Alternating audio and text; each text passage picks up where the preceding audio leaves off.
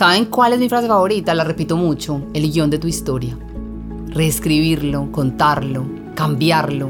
Y por eso hoy en sincronía con el universo tuve la oportunidad de tener sentada, sentado al frente mío a Alice. Me inspira. Es actriz, actor, director, directora. Es creador, es creadora. Es Lalis. La ventana se abre para ti. Para acompañarte y ayudarte a reescribir el guion de tu vida. La ventana es el tiempo, los recuerdos, los recuerdos. A través de la ventana encontrarás fragmentos de tu historia, de la nuestra, de la gente que quiere conversar con nosotros. La ventana está aquí para hablar de lo profundo, lo trascendental, lo que nos da miedo, lo que nos mueve y nos da vida. Asómate a la ventana para ver el mundo de otra forma, al derecho y al revés. Cuando quieras cerrarla, aquí también estará para abrirla cuando tú quieras.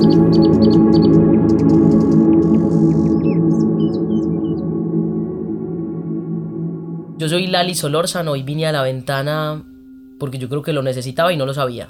Pero tenía que pegarme esta conversada. Soy director, creador, productor de teatro. Vivo y respiro teatro. Creo que es, es lo que soy realmente. Eso es lo que más me gusta hacer en la vida. Me encanta el arte, todas las muestras de arte en escena, todo lo que tenga que ver con shows en vivo. Eso es lo que me gusta hacer, contar historias y cambiar la historia. Bienvenida, bienvenido. Se abre la ventana hoy para ustedes porque quiero que escuchen a un invitado muy especial que tengo acá que nos va a hablar un poquito del guion de la vida. Hay guion. Hay guion. Pero se puede cambiar. Exactamente. Por eso quiero que lo escuchen porque siento que me inspira. Me inspira porque me hace sentir fuerte. Me, inspira muchísimo cada que lo veo en redes sociales, cada que lo veo contando esa parte, con esa alegría que sale, me inspira, me inspiras. Esa magia que le metes a esa parte del teatro, a esa parte de, revivir, de sentar a la gente, hacer sentir emociones en cada segundo, en los que tenemos la oportunidad pues de ir a contemplar tus obras o simplemente de escucharte. Para mí es un placer tener a Lalis. Voy a empezar diciendo qué loco porque esto yo creo que es una sincronicidad muy, muy bonita, porque justamente anoche sentí que necesitaba hablar porque he tenido unos meses de un proceso diferente, y un proceso de transformación, yo creo que importante, que no precisamente me he sentido tan fuerte y es muy loco porque yo creo que sí, a veces como que puedo inspirar a otras personas a ser muy fuertes y muy valientes, pero a veces yo soy el más miedoso que hay en el planeta Tierra y puedo estar lleno de miedos y creo que he tenido unos meses de mucho silencio por primera vez en mi vida, de estar como súper concentrado en mí, en, en, en, vivir muchas cosas conmigo mismo, con, con mi persona más cercana, con, sí, como, como de muchísima intimidad y anoche como que dije, pucha, siento que el reloj ya me está haciendo, ¿qué hubo? ¿Qué hubo? Hay que sacar todo esto que ha pasado y hay que hablar todo esto que ha pasado y hay que compartirlo porque también creo que algo que ha hecho muy bonito mi proceso es que al compartirlo cobra muchísimo más sentido. Yo no sé, yo creo que, que cuando uno vive una historia y cuenta la historia está cambiando muchísimo las historias de otras personas que uno ni se imagina. Y eso para mí ha sido impresionante yo creo que en, en toda mi vida y en lo diferente que soy al hablar de, de, mis diferencias y de las cosas que hacen lo que soy, creo que sin darme cuenta le he abierto camino a otras personas. Pero creo que esta vez me ha costado muchísimo hablarlo, pero muchísimo. Y esta es la primera vez que creo que lo voy a hablar tan tranquilo. Porque se abre la ventana para ti. Yo creo que me estás abriendo la ventana y creo que además tenemos un puente que es el que abre esa ventana, que es el que más seguro me hace sentir en este momento de mi vida. ¿Cómo estás hoy?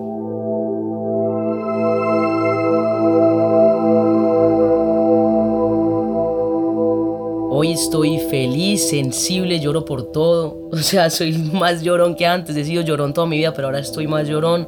Estoy aceptando, estoy reconociéndome, estoy amándome muchísimo. Y, y eso yo creo que ya como a punto de eso, de abrir la ventana y, invitarlos a pasar. Sí, porque de una u otra manera hemos visto tu proceso, los que te seguimos, los que estamos como ahí constantes en, en tu día a día, en todos esos proyectos que has hecho. Pero Creo que cuando te escucho hablar me inspiras. Me inspiras a creer. Y quiero que en esta oportunidad todo el mundo entienda por qué inspiras. Yo ¿Por qué? Que, ¿Por qué inspiras? yo, y yo no sé, yo sé, yo tengo la respuesta. Yo creo que sí, porque, porque cuando, digamos, cuando te siento en esa parte concentrado, construyendo, tú le das vida a muchas historias. Y, y siento que esa parte en la que das vida, la gente tiene que sentir y ver cómo transpiras esa esencia de esos guiones que son tan naturales en ti. No, yo creo que yo soy un soñador desde chiquito. A mí me encanta soñar y, y, y no me pongo límites para soñar. Y yo creo que eso ha hecho que me crea los sueños. Es como que me meto tanto en los sueños que yo mismo me los creo. Entonces creo que al creer yo en ellos, si uno cree, los otros creen. ¿No es cierto? Como que uno va, se va volviendo como una, como sí, como una rueda en la que se va sumando y, y voy creyendo y tengo una manada de locos alrededor que creen en lo que yo creo y eso termina volviendo al final terminas una producción creando cosas. Exacto. ¿Qué es eso? Yo creo que yo necesito crear para creer y necesito creer para crear. Entonces, mientras yo estoy creando, más estoy creyendo en lo que estoy haciendo. Y entre más estoy creyendo, estoy creando más.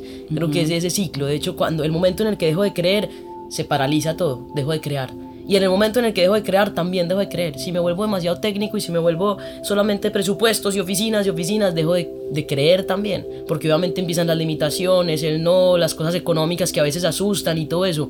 Pero mientras estoy creando, estoy creyendo y mientras estoy creyendo, estoy creando. Eso es, y creo que se contagia, es contagioso y he tenido también la fortuna de, crecer alrededor de muchísimas personas soñadoras y muchísimas personas que lograron cosas inmensas para su época, para su género, para sus condiciones, para el lugar en el que crecimos y además en el que nací, que me inspiraron y yo dije, si Tita y si Missy lo lograron, ¿cómo no lo voy a lograr yo? Total. O sea, si tengo semejantes mujeres que fueron un ejemplo demasiado grande de, de transformación, ¿por qué no lo voy a hacer yo? O los mismos que están a mi alrededor. Yo tengo muchísimos amigos artistas y creativos que yo creo que le van a uno cultivando y le van a uno, sí, sumando a esa inspiración.